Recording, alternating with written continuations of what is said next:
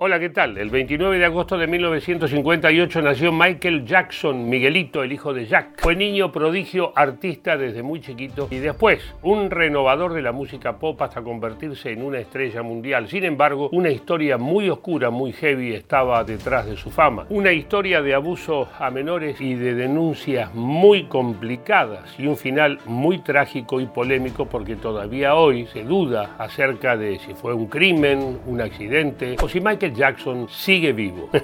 ya te lo cuento todo aquí, en Si lo explica. Es innegable que el legado musical de Michael Jackson es único. Canciones como Thriller, Billie Jean Smooth Criminal son clásicos del pop de todos los tiempos. Su estética y su manera de cantar y bailar marcaron una época en la historia de la música.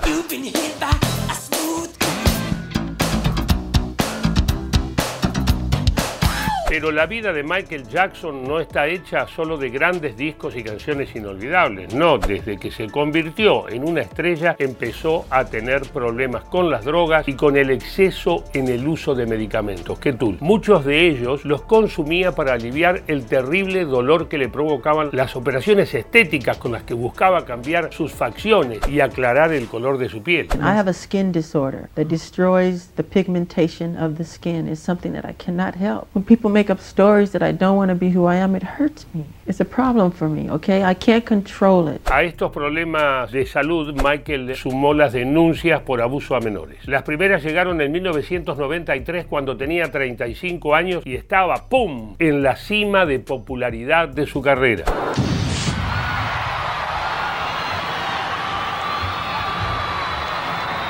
Jackson vivía en una mansión a la que llamó Neverland. Ahí era frecuente que recibiera menores de edad con los que pasaba mucho tiempo. Muchas veces no se sabía exactamente qué ocurría en esas visitas. En el año 2019 se estrenó el documental Living Neverland en el que se mostraban testimonios de personas que denunciaban haber sido abusadas por el artista cuando eran menores de edad. Everybody wanted to meet Michael or be with Michael, and then he likes you. I was seven years old. He told me if they ever found out what we were doing, he and I would go to jail for the rest of our lives. I want to be able to speak the truth as loud as I had to speak the lie for so long. These statements about me are totally false. La cuestión es que las denuncias contra Michael Jackson fueron muchas y en distintos años. Habitualmente se lo veía rodeado de niños, uno de los cuales era el famoso actor Macaulay Culkin. Were you ever accused of having sexually molested Brett Barnes? Won't answer that. Do you know uh, a person by the name of Macaulay Culkin? Yeah. No. Get your answer.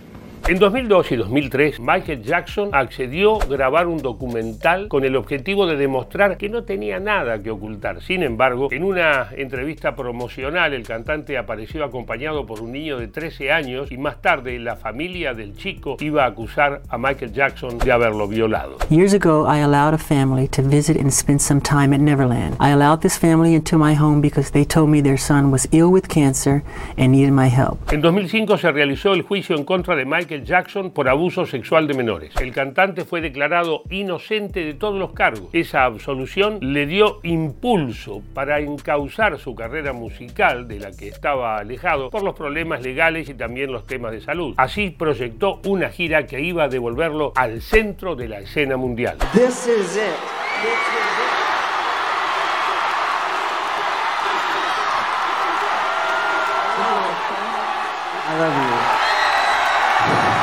Durante los ensayos para su regreso a los escenarios del mundo, a Michael Jackson se lo vio en forma y lleno de energía, ¡pum! para arriba. Sin embargo, algo estaba mal, muy mal. En la mañana del 25 de junio de 2009 sufrió un paro cardiorrespiratorio en su casa. Fue trasladado a un hospital, pero los médicos no pudieron salvarlo. A las 2.26 de la tarde fue declarado muerto. Tenía 50 años. Pocos artistas logran trascender a su época, y sin lugar a duda, Michael Jackson lo logró. Grandes artistas confiesan inspirarse Michael Jackson a la hora de crear. Todavía quedaba mucho más Michael Jackson por descubrir y mucho más por marcar a este ambiente que tanto amamos. Apenas se conoció la noticia de la inesperada muerte de Michael Jackson, empezaron las dudas acerca de las causas. ¿Se había suicidado con calmantes o había sido un homicidio involuntario por parte de su médico? Walking into the room, one of the first observations that I made was that there was a doctor standing there. The gentleman identified himself as such, and that there were IV pulls and oxygen tanks. En febrero de 2010, el médico Conrad Murray fue condenado a cuatro años de cárcel por el homicidio involuntario de Michael Jackson. Cumplió la mitad de la condena y fue liberado. I loved Michael. I was his closest friend. I spent more time with him as a friend than taking care of him medically. I am so sad that he's not here. A pesar de que Murray fue condenado, las dudas sobre la muerte de Michael Jackson persisten. Todavía hoy, 13 años después, circulan muchas teorías sobre esa noche fatídica. Hay quienes aseguran que Murray lo asesinó a conciencia. También quienes insisten en que el cantante se provocó a sí mismo una sobredosis. Y hasta quienes aseguran que fingió su muerte y que está escondido en algún lugar del planeta Tierra. Fans have been convinced that they've seen him in different disguises like the ones he used to wear in life. However, the most famous of these is Dave Dave. He and his mum visited Neverland, and David became friends with the singer. They've mentioned that his eyes, nose, mannerisms, and in particular his voice, all bear similarity to the singer's. I felt a little tap on my shoulder, and there was Michael. We embraced, and that embrace never ended throughout our whole entire friendship. Más allá de estas teorías medio locas, obviamente, el caso de Michael Jackson es inusual, porque a su enorme fama como músico se suman las denuncias que recibió por abuso de menores y como si esto fuera poco, su trágica y misteriosa muerte. ¿Sabremos alguna vez la verdadera verdad? ¿Quién lo sabe? Chao, hasta la próxima. ¿Te gustó este Filo Explica? Seguinos en Spotify todas las semanas un nuevo capítulo para vos. Filo Explica, siempre una historia.